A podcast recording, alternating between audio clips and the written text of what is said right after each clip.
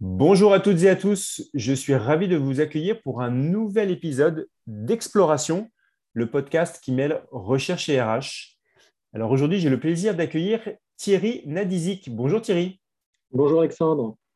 Alors Thierry, euh, vous êtes docteur en comportement organisationnel, enseignant-chercheur à l'EM Lyon Business School, et en plus de ça, vous avez publié le management juste aux éditions UGA.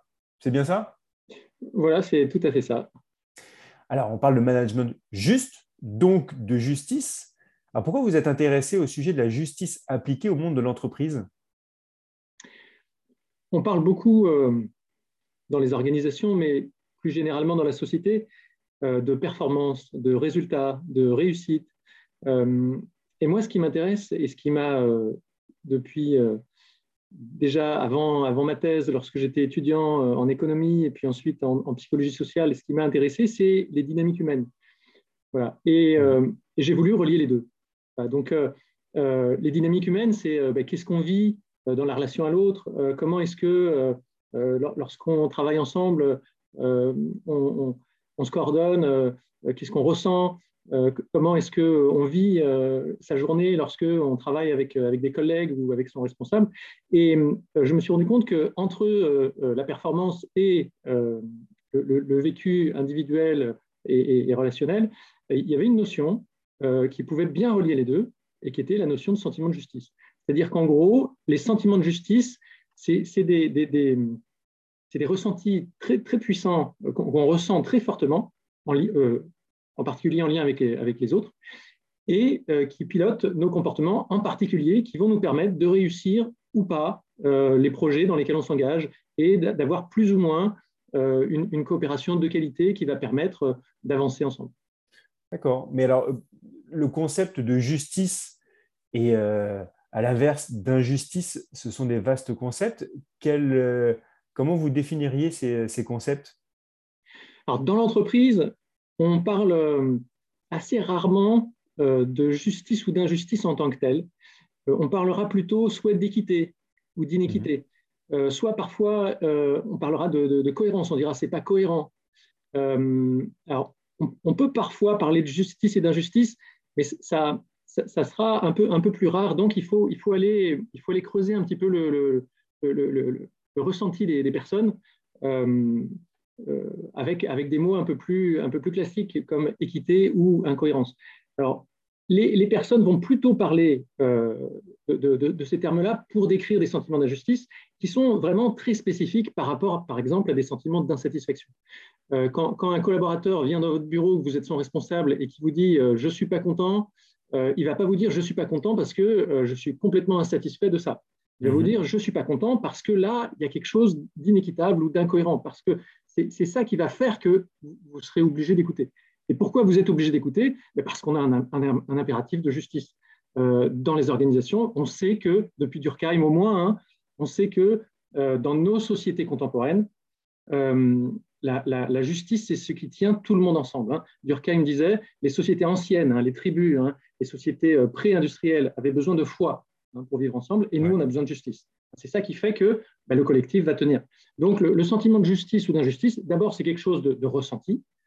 Alors c'est subjectif, mais on arrive à euh, l'étudier, euh, le, comprendre, l'analyser de façon relativement objective, et les, les, conséquences seront très objectives. Hein. Euh, on, a parlé tout à l'heure de réussite de projets communs, et on s'est rendu compte aussi que les, antécédents sont très objectifs aussi parce qu'ils sont partagés par le plus grand nombre. C'est-à-dire, en moyenne, la plupart des gens réagissent de façon similaire lorsqu'ils ont un sentiment d'injustice. Mais euh, un exemple hein, de sentiment d'injustice qu'on pourrait, euh, pourrait imaginer. Je suis salarié d'une entreprise. Oui. Euh, j'ai un salaire et j'ai quelqu'un qui fait euh, soit le même job que moi, mieux payé, soit qui euh, en fait moins que moi, mais mieux payé, c'est injuste.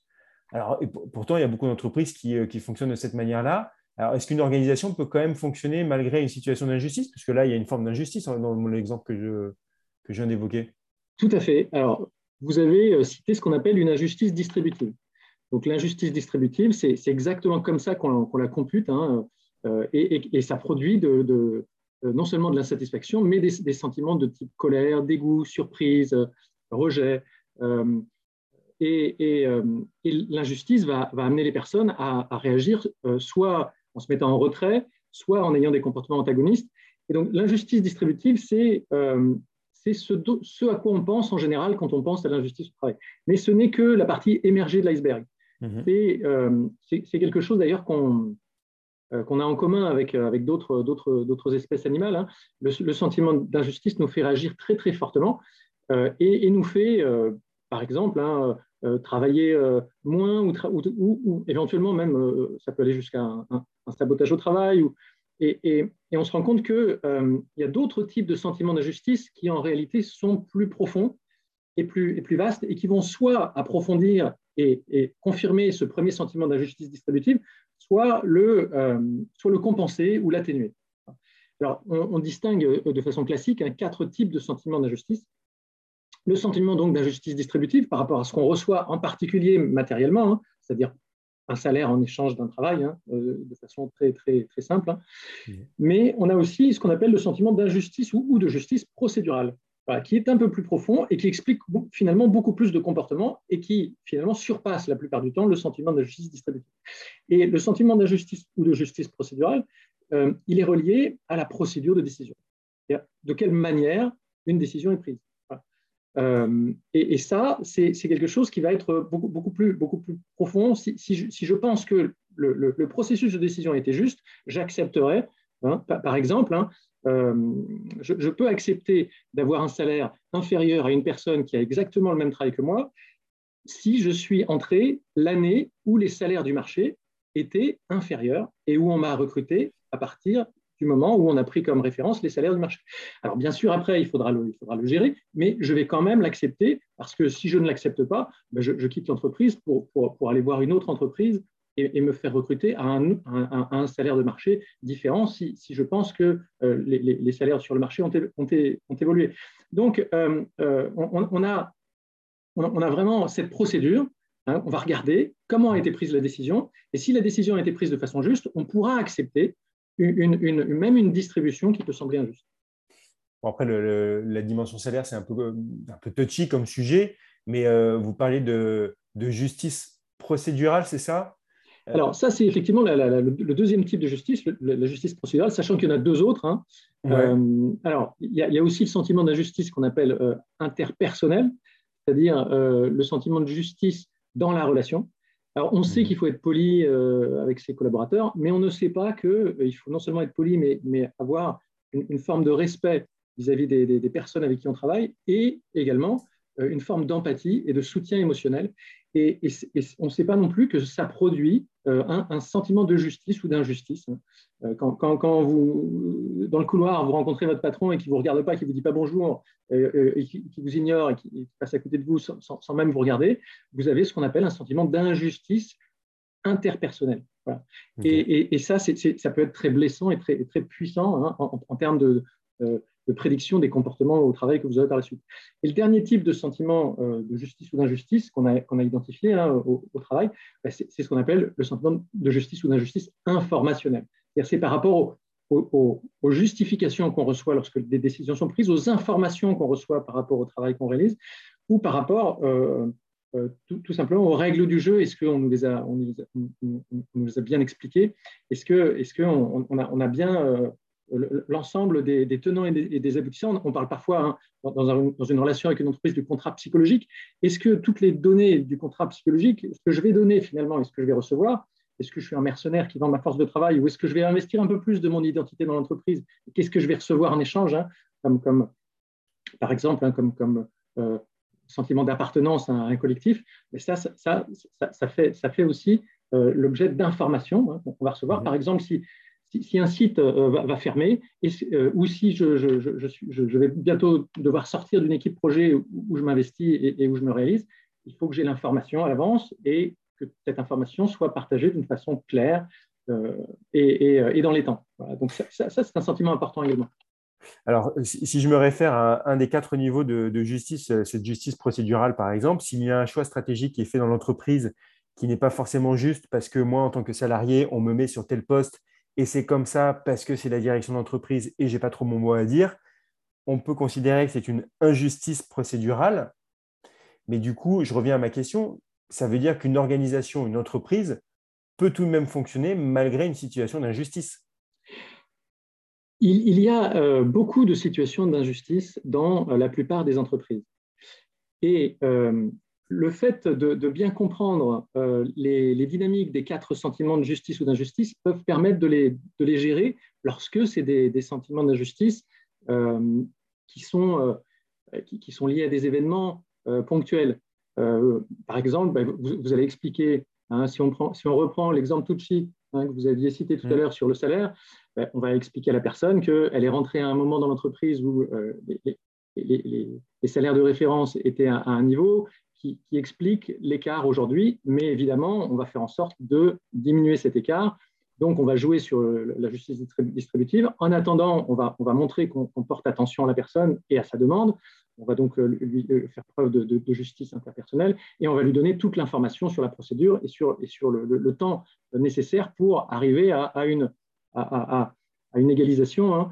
Euh, et donc, on lui donne aussi de la, justice informationnelle et on lui permet, hein, en, laissant sa porte ouverte, d'exprimer hein, ses, besoins par rapport à ce point-là. Et donc, on fait aussi de la justice procédurale. Donc, on va, on va, pouvoir, sur, sur, sur, des cas qui peuvent sembler complètement insolubles, en réalité, on va pouvoir les gérer. À partir du moment où c'est des cas ponctuels, ou c'est des cas qui, qui arrivent d'une façon...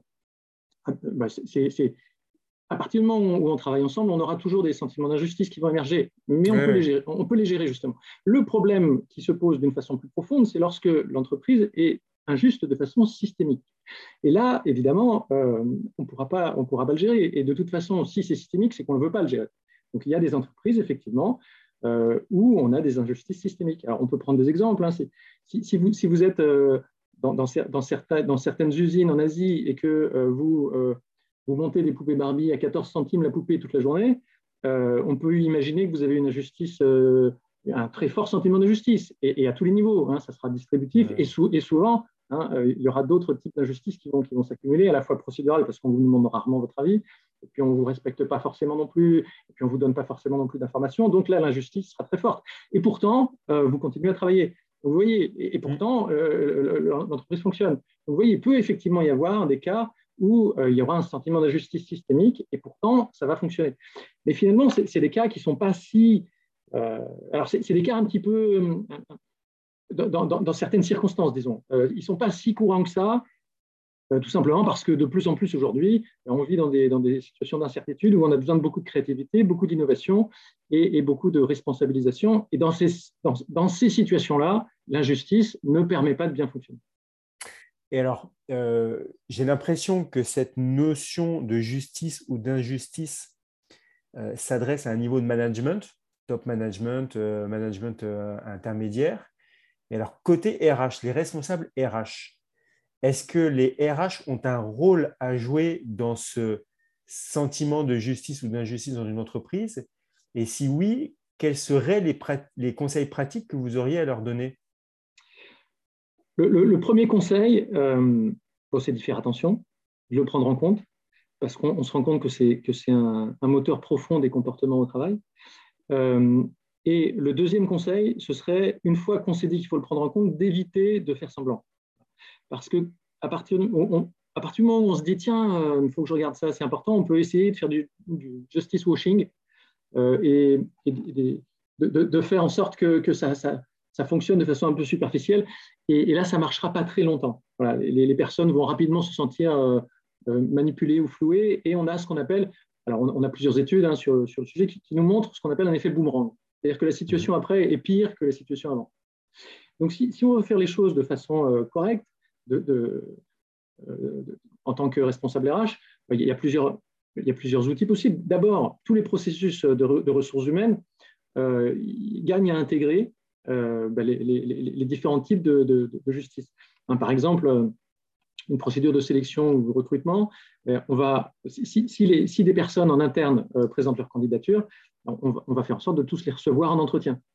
Une personne qui n'est pas reçue en entretien va, va, avoir l'impression de ne pas avoir voix au chapitre et de ne pas, être, de pas avoir de justice procédurale ni, interpersonnelle ni, ni informationnelle et va, va finalement se, se, désengager complètement des, d'une possibilité de, progression dans cette entreprise.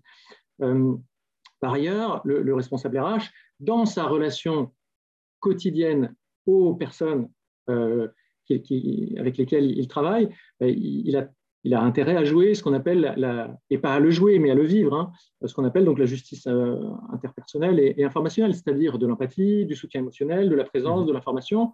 Et ça, ça se joue au quotidien. C'est-à-dire qu'on n'est pas seulement sur, sur, des, sur des, grandes, des grandes valeurs euh, qui, seraient, qui seraient euh, qu'il faudrait partager en communication interne. C'est vraiment des choses à vivre au quotidien. Et on, a parfois certains responsables qui, ont des très beaux discours, mais qui derrière euh, ben, au quotidien ne, l'incarne pas. Donc ça, ce, serait l'autre point, hein, l'autre conseil important à mon avis, c'est d'incarner. Hein, d'incarner. Et il y, en a qui sont naturellement doués hein, parmi les responsables pour, faire ça. Et puis d'autres, ça s'apprend. C'est ça la bonne nouvelle, c'est que ça s'apprend. si on en a pris conscience, après, on peut l'apprendre. D'accord. Et, alors, et côté salarié, est-ce que vous pensez que tous les salariés peuvent être touchés ou sont touchés par ce besoin d'injustice? Ou alors il y a une question de sensibilité aussi, et il y a des salariés qui sont plus sensibles à ces sentiments d'injustice que d'autres? On, euh, a pas mal d'expériences. Hein. depuis les années 1960, c'est un champ de, recherche important, euh, et ensuite c'est un champ d'application également euh, très, très, très développé dans, dans, les entreprises. Alors ça a commencé en Amérique du Nord, mais ça s'est beaucoup développé en Europe et dans le monde entier. Et euh, l'ensemble de, toutes les études, de, tous les résultats d'expérience qu'on a montrent que c'est vraiment un besoin fondamental. Donc c'est un besoin fondamental non seulement des êtres humains, mais euh, de, la plupart euh, des, animaux qui nous ressemblent. Par exemple, hein, on, a, fait des, expériences avec des singes capucins qui ont montré que le, singe réagit très fortement. Si, un de ses collègues, pour la même tâche, hein, on, leur, demande de réaliser une tâche avec, une pierre, pour la même tâche, si son collègue a, un raisin, alors que le singe, euh, en l'occurrence, on lui donne seulement euh, un concombre, il aime bien un concombre, hein, mais il préfère largement le raisin. Et donc, si son collègue a un raisin, il non seulement il arrête de, réaliser la tâche qu'on lui demande, mais il, se met en colère et, il veut casser sa cage et, il veut et, il secoue les barreaux de sa cage. Donc voilà, ça, c'est une, une, expérience qui montre que et génétiquement, on est assez proche hein, des, des, singes capucins, à 98% hein, mm. euh, génétiquement. Donc, euh, euh, c'est une programmation génétique très forte. Alors pourquoi? Ben, Tout simplement parce que une injustice, c'est un risque pour la survie. Et pour le groupe, quelqu'un d'injuste, il, pose un, il pose un danger important pour le groupe. Et on, a une sorte de, de, relation avec l'environnement où on, donne, on, travaille, hein, ne serait-ce que même pour les, pour, même pour, les animaux, lorsqu'ils vont chercher leur nourriture, une, on pourrait imaginer que c'est une forme de travail, on pourrait en tout cas le, décrire comme ça. Euh, il faut qu'à à chaque effort correspond un retour. Et c'est mm. ça qui permet de, vivre et de se développer. Lorsque vous êtes dans un système où les efforts que vous faites ne donnent plus de retour, il y a une injustice fondamentale qui est, une, qui est un danger fort pour la survie. Ça crée trop d'incertitudes. Et donc, c'est la raison pour laquelle on a profondément inscrit en nous ben, l'horreur de l'incertitude non seulement de l'incertitude, mais de l'injustice. Et, donc, euh, on a, on, a cette, euh, le sentiment de justice, en réalité, c'est quelque chose qui va nous amener à avoir un peu moins d'incertitude, à être un peu plus rassuré et, de, pouvoir avancer et de, pouvoir continuer à, se développer. Euh, l'injustice, c'est ce qui fait que, en plus d'une situation négative, on a, on a une, une, souffrance importante et à cause de, cette, de ce sentiment de danger. La justice, et par exemple, vous, vous êtes euh, euh, une, Et ça se joue aussi dans les, dans les relations personnelles euh, dans la famille. Imaginez votre partenaire divorce et vous quitte. Mhm. vous pouvez, vous pouvez, juger ça très injuste. imaginez, vous, êtes dans, une équipe de travail et finalement, votre équipe de travail préfère ne, pas, ne, plus travailler avec vous. Vous pouvez juger que c'est très injuste. Si, si, vous vous rendez compte que vous avez fait un certain nombre d'erreurs et que ces erreurs, ben, vous, voyez que vous, pouvez les corriger pour la prochaine fois, c'est un peu moins injuste. Et donc, le, sentiment euh, de, justice va vous permettre d'accepter cette, cette, douleur et, d'avoir moins de souffrance et de vous rendre compte que finalement, le, la situation n'est pas complètement biaisée et que vous pouvez faire quelque chose pour la fois d'après. Pour, euh, et ce sentiment de justice donc, va, vous permettre de, faire face à, la, difficulté en, en, puisant sur vos ressources et en vous développant. Si en revanche, la, situation à laquelle vous faites face est une situation très injuste, hein, on, prend l'adolescent qui vient à la maison et qui vous dit le prof m'a noté de façon injuste, ben, le résultat, c'est que vous n'allez pas faire d'efforts, vous n'allez plus travailler cette matière et vous allez vous mettre en retrait. Donc, le sentiment d'injustice et de justice sont, très, très importants euh, euh, en termes de, comportement pour l'ensemble des, personnes, non seulement au travail, mais dans les relations familiales. Et ça touche des besoins très profonds. Oui, après, il faut quand même avoir pas mal de, recul sur soi. Une, dernière question euh, pour vous, Thierry. forcément, je vais ramener à ce qu'on a vécu ces deux dernières années, cette crise sanitaire, il y a eu de l'injustice dans les entreprises, puisqu'il y a eu des personnes qui étaient obligées, en quelque sorte, de travailler sur des sites de production, surtout lors du premier confinement, par exemple, euh, pour produire des, des, ressources euh, de première nécessité. Et de l'autre côté, tout un staff qui avait la chance de pouvoir télétravailler. Donc, il y avait une forme d'injustice. Dans cette logique-là, aujourd'hui, puisqu'a priori on est plutôt dans une sortie de crise, comment gérer un groupe en sortie de crise qui aurait vécu des, injustices? C'est effectivement une situation qui a été assez courante en sortie de confinement, par exemple. Mmh. Euh, et c'est une, situation qui peut tout à fait se, gérer avec cette notion de sentiment de justice. Euh, alors d'abord, euh, ce qui est important, c'est, euh, vous, parliez tout à l'heure hein, de, euh, vous disiez tout à l'heure qu'il faut avoir une bonne conscience de soi, un bon recul. Euh, ça, c'est indispensable. Hein. ça fait partie aujourd'hui des, bah, compétences d'un bon manager ou, d'un bon, d'un bon RH ou, tout simplement bah, d'un bon être humain, on pourrait dire. Hein. et donc, quand je dis bon être humain, il n'y a pas de caractère moral. C'est capable d'avancer, de, se relier aux autres et de, et de réaliser des projets. donc, d'abord, il faut accepter. C'est-à-dire accepter, ça ne veut pas dire être d'accord. Accepter, ça veut dire accueillir ce qui est, ce qui est arrivé et, laisser les personnes s'exprimer. On ne peut pas dépasser quelque chose qu'on n'a pas intégré. On ne peut pas on peut pas quitter une situation insatisfaisante sans, sans, sans avoir accepté d'y être allé d'abord. Hein. On ne peut pas quitter un endroit où on n'est jamais allé. Donc, mmh. euh, il faut déjà euh, accueillir, accepter. Euh, et lorsque les personnes expriment leur, leur, leur sentiment d'injustice, ça permet déjà de baisser la tension uniquement permettre aux personnes de l'exprimer. Alors, l'idée n'est pas euh, que, que, tout le monde se plaigne tout le temps. Hein. On ne va pas faire des, des, réunions. Oui, euh, ce n'est pas des réunions Calimero à longueur de journée. Ce n'est pas ça. Et c'est ça dont on peur un certain nombre de managers. C'est qu'ils disent là, mais si je commence à ouvrir cette porte-là, où on va? Eh bien non, justement, euh, ça, c'est une erreur classique. Il faut l'ouvrir, cette porte. Et, et c'est parce qu'on peut l'ouvrir qu'on pourra la refermer. Si vous ne l'ouvrez pas, euh, ben, il, va se passer beaucoup de choses derrière, cette porte et, ça, et à, la, fin, cette porte, de toute façon, va s'ouvrir d'une façon incontrôlable. Donc, il faut ouvrir cette porte, laisser les personnes s'exprimer et ensuite, et c'est pour ça que la justice interpersonnelle, la justice informationnelle, le fait d'être en, empathie, en soutien émotionnel, en, échange d'informations et en justice procédurale, c'est-à-dire en écoute, en, le fait de laisser les personnes s'exprimer, va pouvoir permettre de déjà dégonfler les difficultés. Et ensuite, une, fois qu'on a, accepté ce qui s'est passé, Ensuite, on peut le corriger. On peut le corriger pour l'avenir. Euh, il faut, euh, et, si, et si on peut euh, corriger des choses pour le, pour, le, pour le passé, il y a un certain nombre de cas où c'est possible, hein, notamment par le. Hein, il, y a, beaucoup de, primes qui ont été données qui sont une sorte de, correction distributive hein, de, l'injustice. Pour, pour, des personnes qui, effectivement, en avaient fait beaucoup plus finalement que leurs collègues, on s'en a rendu compte après. Euh, et qui avait été mis en danger et qui, s'était mis dans des situations euh, beaucoup plus, euh, compliquées, qui demandaient beaucoup plus finalement de, mise, en, difficulté. Donc, il y, a cette notion d'écoute, cette notion de correction et cette notion de, correction quand on peut, hein, notamment pourquoi pas distributive, et puis cette notion tout simplement de, mise au point de, process pour l'avenir pour que les, situations les plus injustes ne se reproduisent pas. Très bien. Mais écoutez, merci beaucoup euh, Thierry Nadizik. Euh, je rappelle, vous êtes docteur en comportement organisationnel et enseignant-chercheur à l'EM Lyon pardon, Business School. Et surtout, euh, j'invite nos RH à, lire le, livre que vous avez écrit sur le management juste aux éditions UGA. Alors, ce n'est pas que pour les RH, c'est aussi pour les managers, bien évidemment. Oui, Mais... et pour les personnes plus généralement intéressées à ces dynamiques humaines dans les organisations. Absolument. Merci beaucoup Thierry. Merci à vous. Et moi, j'aurai le plaisir pour euh, vous accueillir à nouveau pour un nouvel épisode d'Exploration, donc le podcast qui mêle recherche et RH.